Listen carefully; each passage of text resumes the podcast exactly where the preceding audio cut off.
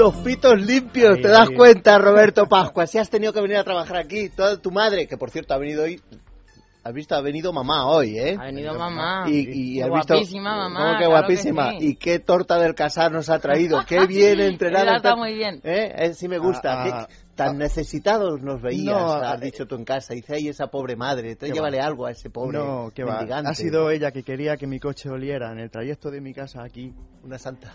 A un olor agradable.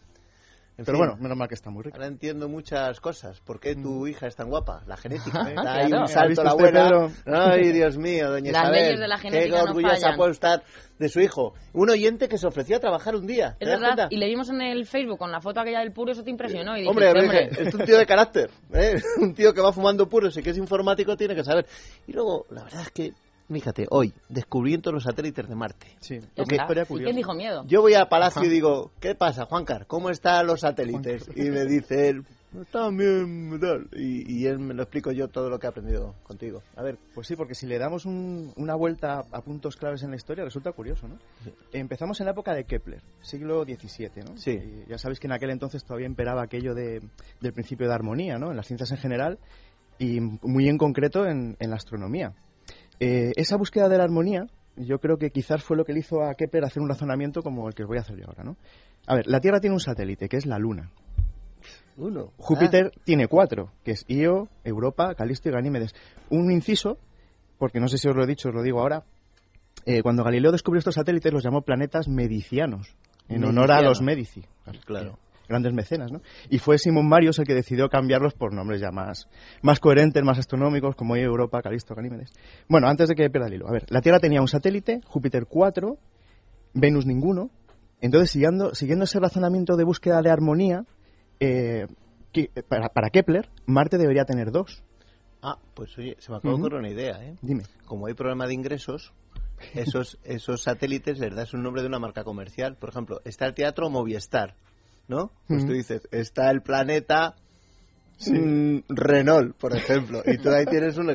Marte, a ver, Marte, el dios de la guerra. Hmm. Pues Kalashnikov, por ejemplo. Sí, bueno. Y tú vas ahí, tienes un sponsor, parece que no, pero vas sponsorizándose. IPF, pues le das tú también tu, su satélite y esas cosas. Se usaron otros nombres lógicos para Marte, claro. ahora, los veremos, no, no nos adelantamos. Y os hablaba de historia, ¿no? Entonces, em, es curioso porque hasta 1877 no fueron descubiertos. Pero fijaos, Jonathan Swift, en Los viajes de Gulliver, que se publicó la novela en 1726, es decir, 150 años aproximadamente antes del descubrimiento de los satélites, eh, hablaba de esos satélites. Y además, si leéis la descripción que hace, es muy parecida a cómo son los satélites realmente, ¿no? Y también Voltaire, en su obra de ficción Micromegas, también menciona especulativamente la existencia de, los satélites. Eh, pero vamos al descubrimiento real, fijaos. 1877. Han pasado ya muchos años de esa predicción que hizo Kepler, los telescopios han mejorado mucho y eso ha cambiado un poco la visión que tenemos del sistema solar. ¿no? La Tierra tiene un satélite, Júpiter tenía cuatro en aquel entonces, hablo de 1877, Saturno siete, Urano cuatro, Neptuno uno, adiós a la armonía, podríamos decirlo así. ¿no?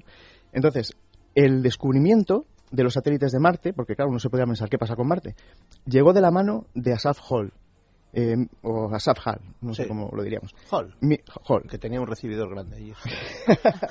1829-1907, ¿no? Un astrónomo estadounidense de estos que nos gustan a nosotros, autodidacta, ¿no? Que, bueno, de pequeño no pudo estudiar por el fallecimiento de su padre y se tuvo que poner a trabajar de carpintero. O sea, que tuvo una vida que no le, él tuvo que acercarse a la astronomía como un aficionado, ¿no? Y llegó a triunfar, ¿eh? Porque en 1863 eh, fue nombrado director del Observatorio Naval de Washington y desde ahí fue desde donde descubrió los satélites. Nos vamos a ese 1877, se da una conjunción entre la Tierra y Marte, esto lo que significa es que Marte está lo más cerca posible de la Tierra en lo que va a ser luego varios años. Era una circunstancia excepcional para observar Marte, que también aprovechó Schiaparelli. Sí.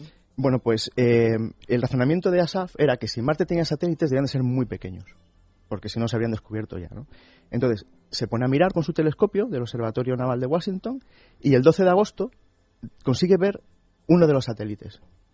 Es un puntito pequeñito y, yo creo que ahí jugó un papel muy importante su esposa, Angelina Stickney Hall. O Hall. o Hall, como usted dijo usted Hall. Eh, porque siempre fue un gran apoyo para él, ¿no? En cuanto a, que investigara la astronomía, etcétera, ¿no? Él descubre ese pequeño satélite, hablamos del, del 12 de agosto, y tiene que esperar cinco días, que esos cinco días la ciudad de Washington estuvo cubierta de nubes, hasta el 17 de agosto, en el que consiguió identificar el siguiente satélite. Hablaba usted de los nombres, pues él eh, les llamó Phobos, que significa miedo en griego, y Deimos, que significa temor en griego, ¿no? que bueno, son los hijos de Marte, del, dios Ares, ¿no? el, dios, el dios de la guerra. Y si os doy un par de datos de ellos, porque son curiosos, son muy pequeñitos, Phobos tiene 22,2 kilómetros, es muy pequeño, y Deimos es más pequeño todavía, 12,6, ¿no? apenas son rocas. De hecho, hay, la teoría que se especula es que son satélites capturados.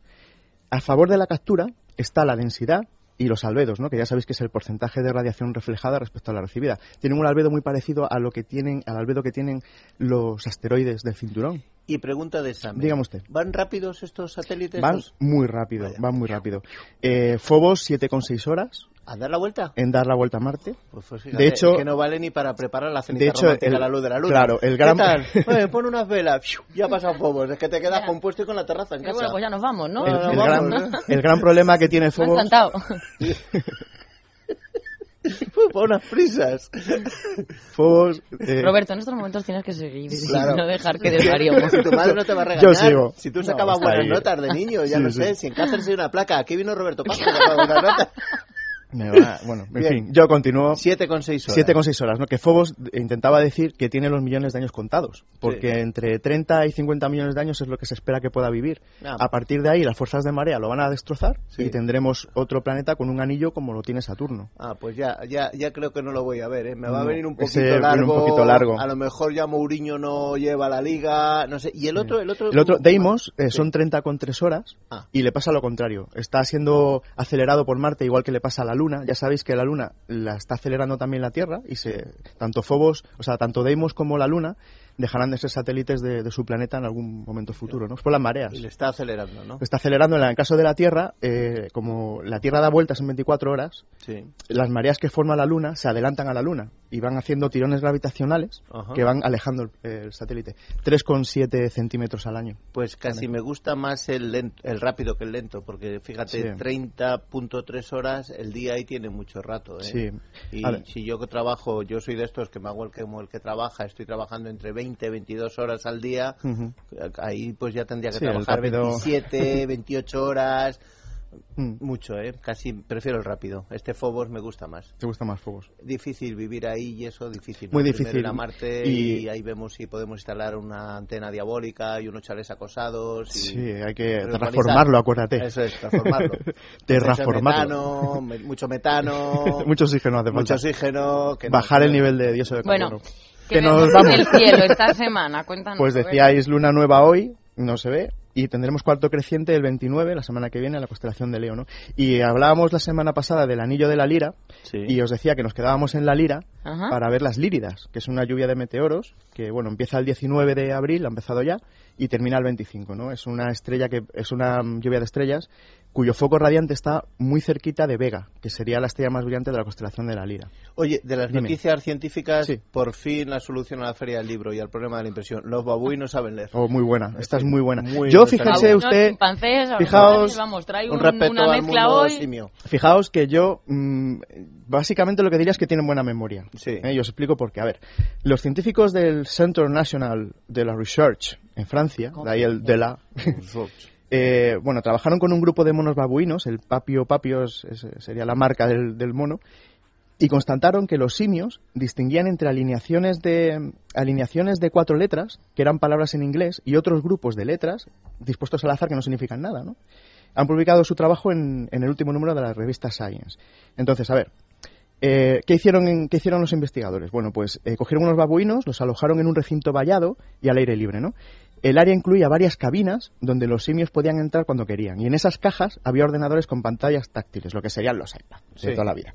eh, pa- preparadas para hacer el experimento. ¿no? Entonces, las pantallas mostraban a los monos secuencias de cuatro letras y los animales tenían que decidir si esa serie de cuatro letras escritas en mayúsculas formaban una palabra o no y mostraban su elección pulsando en la pantalla táctil. Entonces, durante un mes y medio, los babuinos aprendieron a discriminar docenas de palabras inglesas de cuatro letras como wind, que es viento, eh, dawn, hecho, eh, land, tierra, dem, ellos, de entre 7.000 palabras falsas, que no eran palabras, simplemente eran conjuntos de cuatro letras mal puestos. Ahí está la solución al tema del ministro de Cultura. en vez de contratar profesores nativos, contratas babuinos que como saben inglés, hablan como yo en inglés.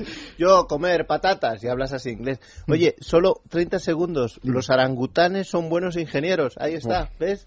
Oye, pues acercamiento al mundo Os lo resumo. No sé si habéis visto alguna vez un nido o cama de, orangután, ¿no? No, no, Suelen eh, Yo sí los he visto. no en persona. Yo, he estado, yo he estado abrazado a un orangután.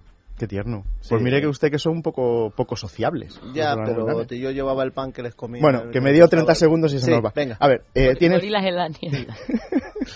Perdona, he perdido dos tallas. Bueno. Bueno, pues a ver, los nidos suelen tener forma de taza, son sólidos, grandes, ovalados, confortables y resistentes. ¿no? Entonces los orangutanes utilizan ramas de distintas formas y tamaños. Las grandes las colocan para formar parte de la estructura del nido y las pequeñas para, para utilizarlas de revestimiento, ¿no? para que sea cómodo. ¿no? Em, esta forma de fabricar los nidos, que son bastante complejos estructuralmente, implica que estos simios tienen habilidades cognitivas y un gran conocimiento de su entorno. ¿no? Saben exactamente cómo romper las ramas, dónde han de situarlas. Eh, la eficiencia es enorme, además, porque tardan entre 3 y 5 minutos en hacer una cama perfecta. O sea, que fíjese usted. Lo que tardo en hacer la mía. Más o menos. Muchísimas gracias. Muchas de nada. Gracias, Roberto. De nada.